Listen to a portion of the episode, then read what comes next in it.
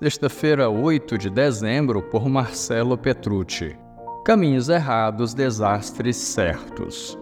Por isso foi empregar-se com um dos cidadãos daquela região, que o mandou para o seu campo a fim de cuidar de porcos. Ele desejava encher o estômago com as vagens de alfarrobeira que os porcos comiam, mas ninguém lhe dava nada. Lucas 15, versos 15 e 16. Muitas vezes queremos o melhor, mas para alcançar nossos objetivos tomamos caminhos errados. Quando fazemos isso, os desastres são certos.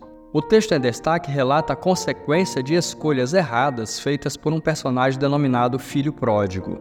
Ele, exercendo seu direito de escolha, resolveu ir embora da casa do pai para uma terra distante. Para tanto, pediu ao pai a parte da herança que deveria receber depois da morte deste.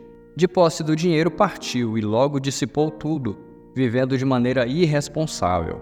As coisas não saíram como sonhava, e ele teve que amargar o desastre de ter tomado caminhos errados. Sem dinheiro, foi obrigado a trabalhar em um chiqueiro.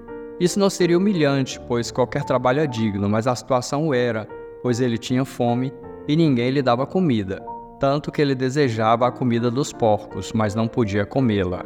Se você não quiser transformar sua vida em um desastre, nunca ultrapasse o limite do abismo, pois desse ponto em diante existe tudo, menos vida.